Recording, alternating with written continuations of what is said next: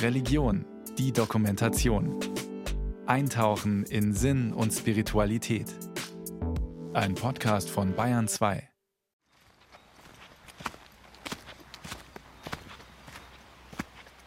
Ich bin aufgebrochen, um die Vorfreude auf Weihnachten draußen zu suchen.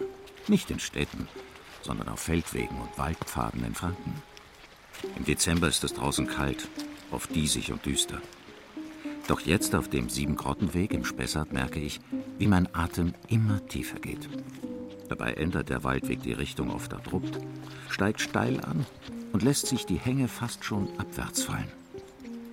Manchmal verbindet sich der Pfad mit Forstwegen, aber nur, um auf die nächste Gelegenheit zu lauern, wieder ins Walddickicht hineinzuführen. Die große Mariengrotte bei Heigenbrücken liegt eingebettet in einer Mulde am Waldhang, die sich zu einer Wiese hin öffnet. In der Grotte aus Stein steht die Marienstatue. Direkt unter ihr entspringt ein Bach.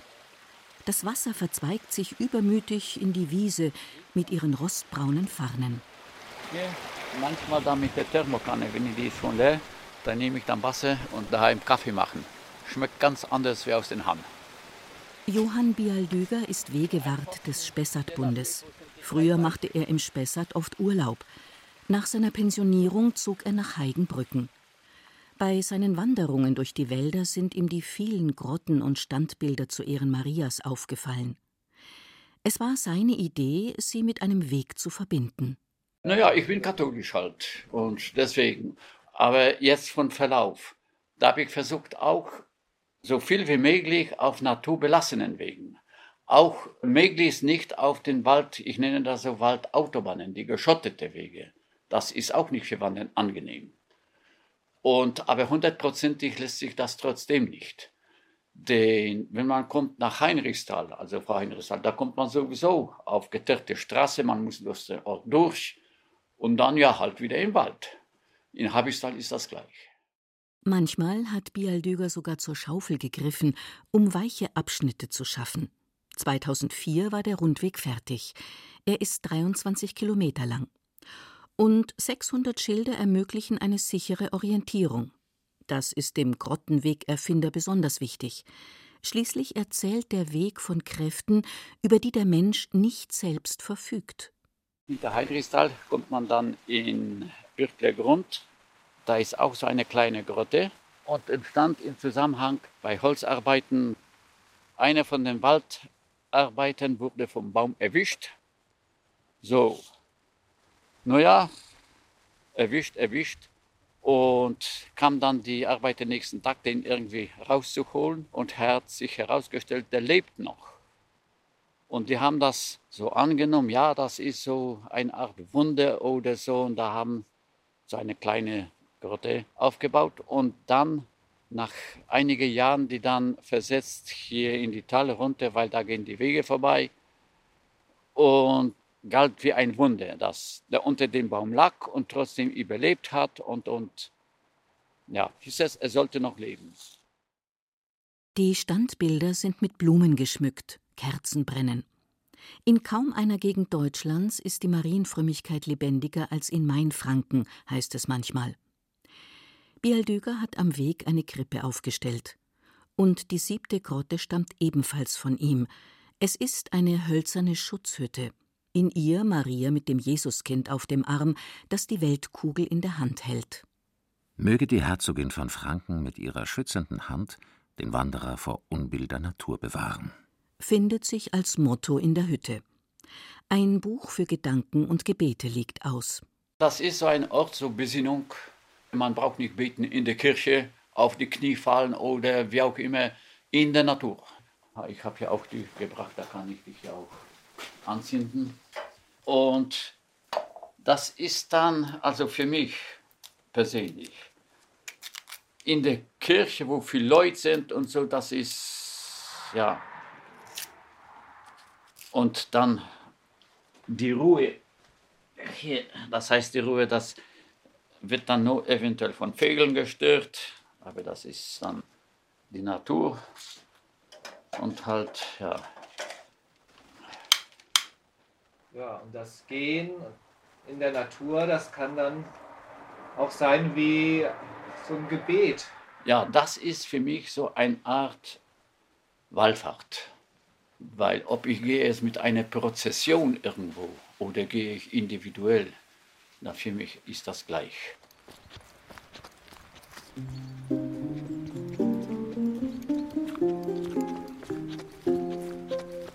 Weiter wandere ich im Advent durch Franken.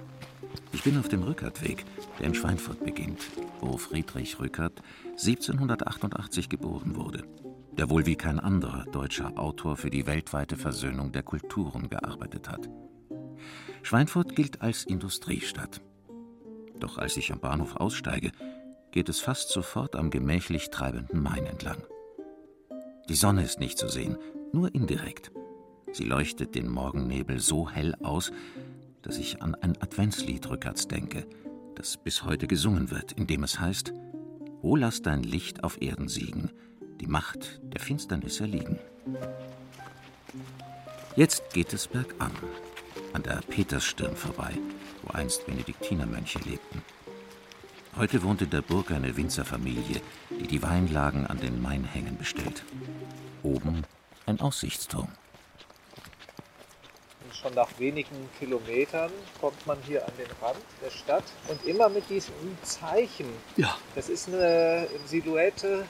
Nach einem Porträt von Karl Barth aus dem Jahr 1840. Karl Barth war sein Freund aus römischen Tagen von 1817, 18. Ja. Rudolf Kreutner ist Geschäftsführer der in Schweinfurt ansässigen Rückert-Gesellschaft. Die gute Aussicht des Bärhüterturms half Wächtern in den Wochen vor der Lese, die Trauben zu hüten. Also in Schweinfurt, wie überhaupt in Weingegenden, auch noch in meiner Jugend, während die Trauben reif waren, war alles abgeschlossen und es waren Wächter angestellt, die äh, jeden äh, mitnahmen, der da unberechtigterweise die Vorlese gehalten hat. Und dann haben die, was haben die wahrscheinlich gemacht, gerufen oder? Man ist mit Sicherheit mit in die Stadt mit auf die Wache genommen worden und musste Geldstrafe zahlen, mit Sicherheit.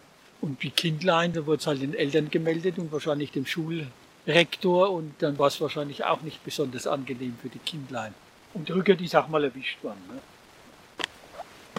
Denn am liebsten war Rückert die Urform des Weines. Die Trauben sind diejenigen Früchte, die dem Trinken am nächsten kommen, schrieb er einmal in einem Brief an seine Frau. Seine Eltern schickten ihm Trauben nach Schweinfurt nach. Einmal sind die Früchte nach Erlangen unterwegs, er selbst aber ist in die Gegenrichtung aufgebrochen. Traubenlechzend. Doch erst am Tag nach seiner Ankunft kommt er in die Weinlage der Familie und kehrt zurück. Mit so viel, als der Magen hielt.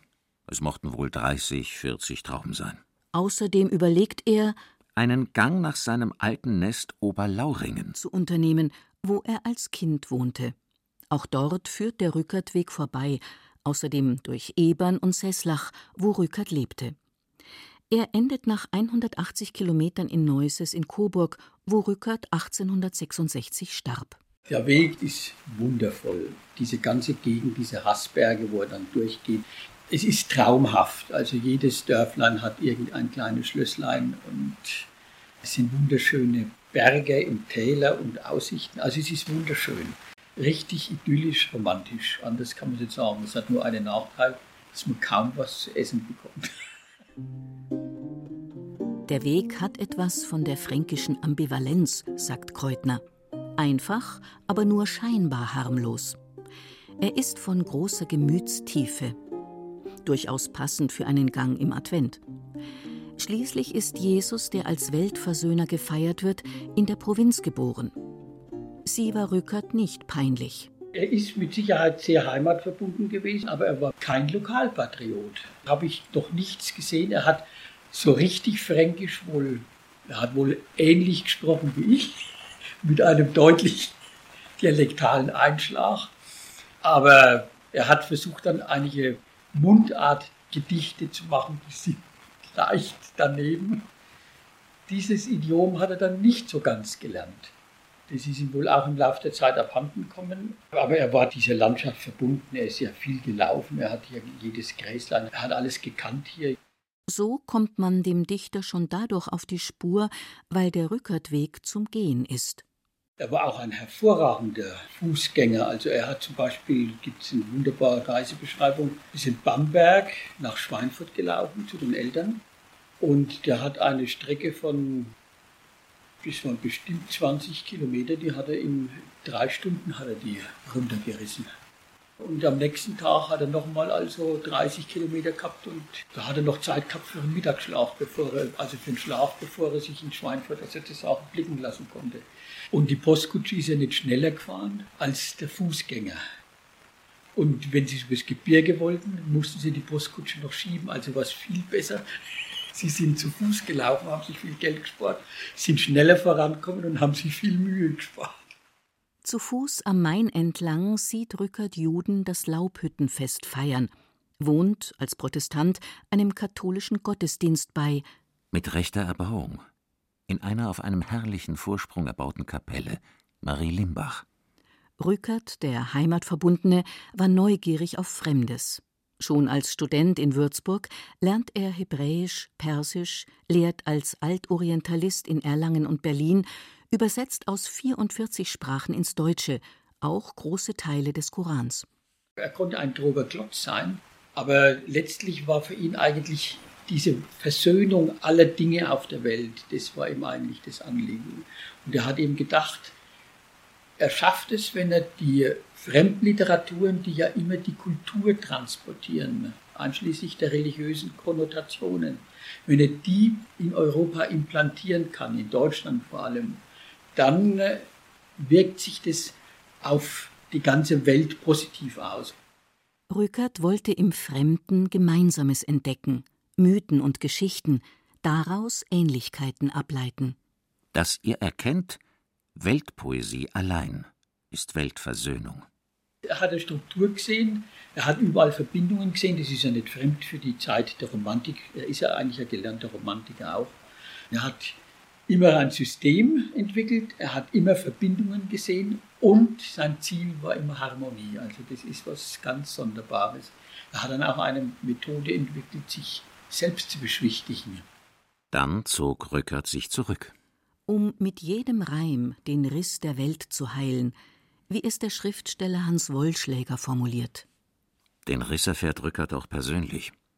Kurz vor Weihnachten 1833 sind die mandelvollen Lebkuchen und Christstollen gebacken.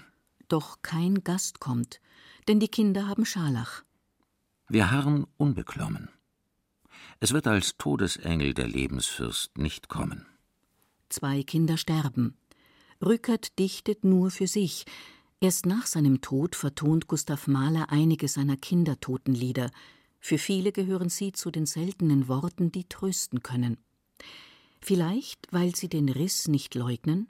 Die Kindertotenlieder, die sehe ich als einen großen Akt der Selbstbeschwichtigung, die Trauer zu verarbeiten. Und so hat es eigentlich mit jeder Konfliktsituation hat sich dann eher zurückgenommen, zurückgezogen, weil er wahrscheinlich auch selbst in dem Moment wenig genießbar war für seine Welt, in seiner Problematik.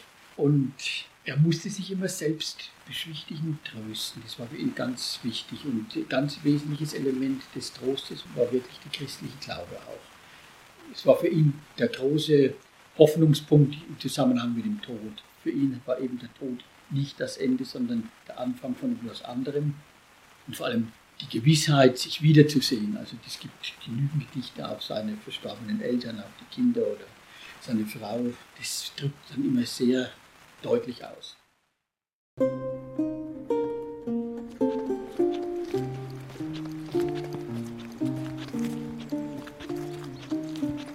Ich lasse Schweinfurt zurück, gehe den Rückertweg weiter in Richtung Mainberg, vorbei an Gärten und Obstbäumen, die Winterschlaf halten. Unten glitzert der Main im Sonnenlicht, der Nebel hat sich gelichtet. Dann die Bismarckhöhe. Und ich schaue in eine Landschaft, wie sie fränkischer nicht sein könnte. Dank ihrer sanft gewellten Weitläufigkeit hat sie diese unvergleichliche Eigenart nicht zackig aufzutrumpfen. Welch ein Frieden.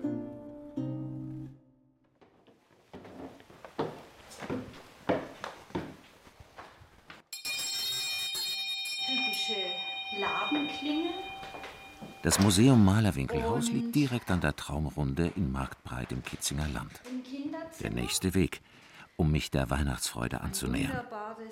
Ursprünglich war das Museum ein Handelshaus für Spezereiwaren, für Kaffee, Öle, Fette und für Gewürze, wie man sie für die Weihnachtsbäckerei braucht, sagt Simone Michel von Dungern, die Leiterin des Museums. Dessen Ansicht wird oft gemalt, reist als Postkarte um die Welt, gilt als herausragendes Beispiel fränkischer Romantik. Das hat eine ganz besondere Atmosphäre. Es hat sehr viele kleine Räume, verwinkelte Räume, Schwellen, niedrige Türrahmen für Menschen, die eben diese engen, schmalen Treppen steigen können und den Kopf ein bisschen einziehen, dass sie sich nicht stoßen, hat es eine ganz besondere Atmosphäre. Also wir haben knarrende alte Dielenböden. Das Ganze ist natürlich heimelig und man fühlt sich nicht verloren in so kleinen, verschachtelten Räumen. Was romantisch ist, kann allerdings auch alltägliche Ursachen haben. Prägend sind ja auch diese Toilettenhäuschen, diese braunen Verschläge, die man von außen eben sehen kann, die über dem Bach schweben und so benutzt worden sind, dass man da direkt sich in den Bach erleichtert hat. Und die sind immer noch da. Jetzt natürlich nicht mehr in Betrieb, sind als Schränke oder eines ist auch noch zur Besichtigung frei, also kann man noch sehen, wie das dann früher eben so Plumpsklo technisch ausgesehen hat. Aber von außen prägen die eben auch dieses Bild des Hauses, das so über dem Bach schwebt. Das Museum zeigt, frei von Nostalgie, wie Frauen in einer fränkischen Kleinstadt um 1900 lebten. Und natürlich der verhasste Waschtag, der ja nur alle paar Wochen mal stattfinden konnte, weil er eben so arbeitsaufwendig war.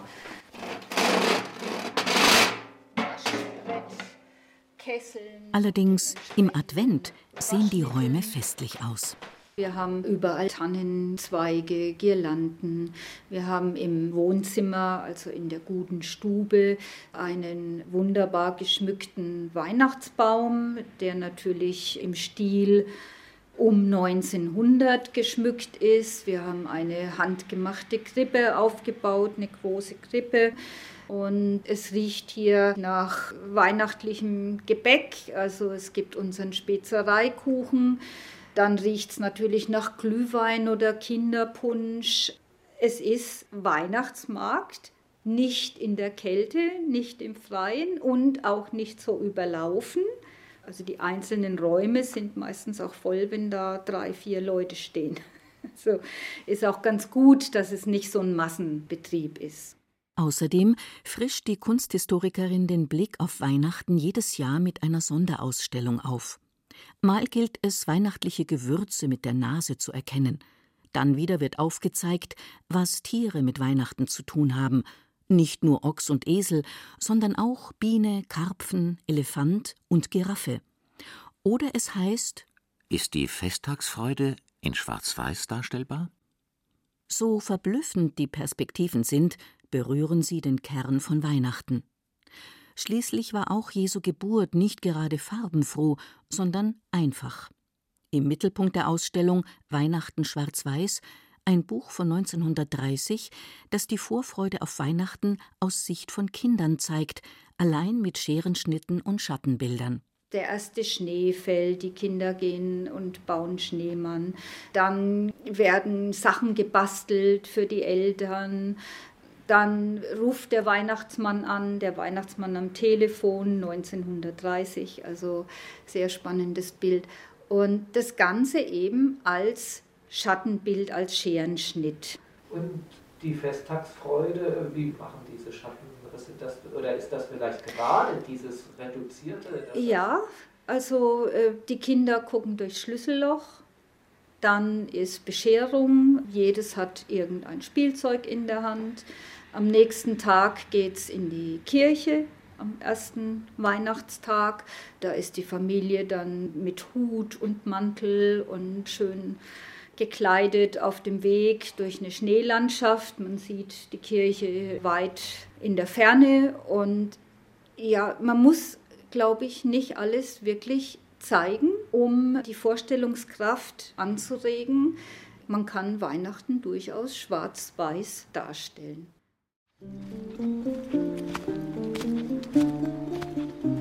Ich steige von Marktbreit die Traumrunde aufwärts. Auf den Höhenzügen liegt Schnee. Achtung, naturnahe Wegstrecke warnt ein Schild. Das Wandern im Winter kann offenbar besondere Erfahrungen bescheren. Was nun geschieht, fühlt sich wie Heiligabend am Mittag an. Ich gehe über eine fast endlos wirkende Ebene. Dämmerig und diesig ist es. Gerade dadurch sind sich Himmel und Erde ihrer Grenzen nicht mehr sicher. Ihre Farben unterscheiden sich nur noch andeutungsweise. Ich bleibe stehen. Fest stehe ich auf der Erde. Doch die Erdenschwere schwindet. Ich kann den Horizont kaum entziffern. Was aber kein weiteres Warnschild nötig macht. Achtung, Schwindelgefahr. Stattdessen ist da diese Leichtigkeit, mit der sich der Himmel entschlossen hat, sich der Erde mitzuteilen.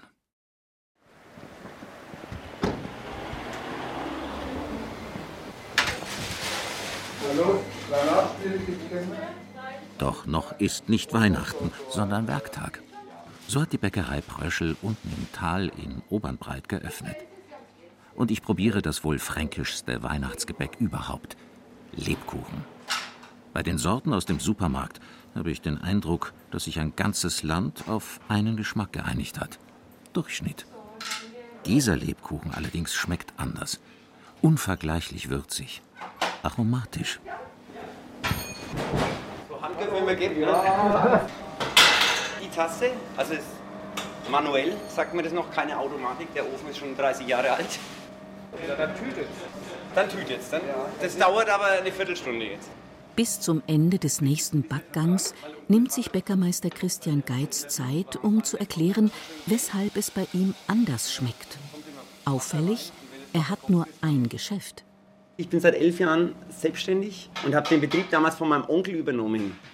Und natürlich am Anfang klar Betriebsberater da gehabt und so und alle haben, ja, der Umsatz reicht nicht und ja, ich habe mich trotzdem gegen Filialen entschieden und es funktioniert. Klar, ich fahre kein dickes Auto ne? und lege auch keinen Wert drauf. Aber ich arbeite im Ort. Meine Kinder können mal vorbeikommen, wenn was ist, wenn meine Frau mal irgendwo hin muss oder sonst was. Also ich will jetzt nicht sagen, ich backe kleine Brötchen, das klingt so negativ. Aber ja, man muss nicht immer die Gewinnmaximierung haben, sage ich mal so. Genug zu tun hat er trotzdem, zumal er drei Kinder hat. An Heiligabend arbeitet er 18 Stunden durch. Doch die Steigerung der Produktmenge ist nicht das Ziel. Wenn man einen geringeren Ausstoß hat, dann ist es natürlich auch schon so, dass man die Backwaren frischer frühst fertig hat. Also dadurch, ich muss nirgendwo hinfahren. Also das heißt, wenn mein Laden um halb sechs aufmacht, dann ist auch noch nicht alles fertig, aber es kommt oft frisch aus dem Ofen. Eine Filiale, der irgendwo zehn Kilometer hinfahren muss, der muss kommissioniert werden, also das muss abgezählt werden und muss natürlich dann dementsprechend, wenn die Filiale aufmacht, dann schon am besten im Regal liegen. Von daher sind meine Backwaren glaube ich, dann ein Stück frischer schon. Und äh, ja, man kann vielleicht mehr rumspielen, auch mal. Mal was ausprobieren in kleinen Maßstab. Ja, ich bin die Minimalausstattung, sage ich immer, bäckereitechnisch. Es ist halt Handwerk. Vor Weihnachten ist der Christstollen wichtig. Plätzchen, die aufwendig herzustellen sind, Hutzelbrot und sein Lebkuchen. Die typischen Nürnberger Lebkuchen hatten wir auch früher gemacht, so in der Art vom Rezept. Aber warum soll zu mir jemand kommen, wenn der Lebkuchen überall gleich schmeckt? Also habe ich dann einfach das Rezept hergenommen und habe einfach mal ein bisschen rumprobiert. Bei mir kommt viel Marzipan rein, grobe Nüsse. Also das macht auch viel aus, die groben Nüsse, weil man einen anderen Biss hat. Ne? Und ja, da ist viel Honig drin und Mandeln. Also, ne? also da ist das schon gehaltvoll auch. Und ich tue halt auch das Gewürz selber mischen. Ne? Also kommen dann Nelken rein und Kardamom, aber jetzt kein Fertiggewürz. Ne? Das sind einzelne, ein paar, zwei Messerspitzen davon. Messer, also das alles habe ich immer irgendwann genau aufgeschrieben. Nicht, dass dann der Zimt so stark ist. Es ist ja immer so, man kann ja immer Löffel draufschreiben oder aber ich habe es dann irgendwann sogar mal mit Gramm gemacht, ne? weil dann auch Muskatnussgrad ist dann, da kann man viel eine Messerspitze, der eine nimmt ein großes Messer, der andere nimmt ein kleines Messer, wenn es jemand anders macht. So fasst ein Lebkuchen zusammen, was ein Winterwanderer in Franken im Advent erleben kann. Das ist nicht unbedingt Fulminantes, aber auf Pfaden offenbart sich Sinn. Und das Wenige erzählt von einer großen Kraft. Da hat man seine Freiheit. Wir haben ja früher mal drei Sorten Lebkuchen gemacht. Aber irgendwann haben wir es dann auf eine reduziert, weil von drei Sorten kleine Mengen ist dreimal, muss man sich rüsten, muss die Sachen da haben. Und dann haben wir es auf eine Sorte reduziert und habe gesagt, wenn ich eine Sorte mache, dann soll es aber auch gut sein. Ne? Also für mich gut. Ich weiß nicht, ob es jetzt Ihnen so geschmeckt hat, aber ich habe es halt so gemacht, dass es mir schmeckt.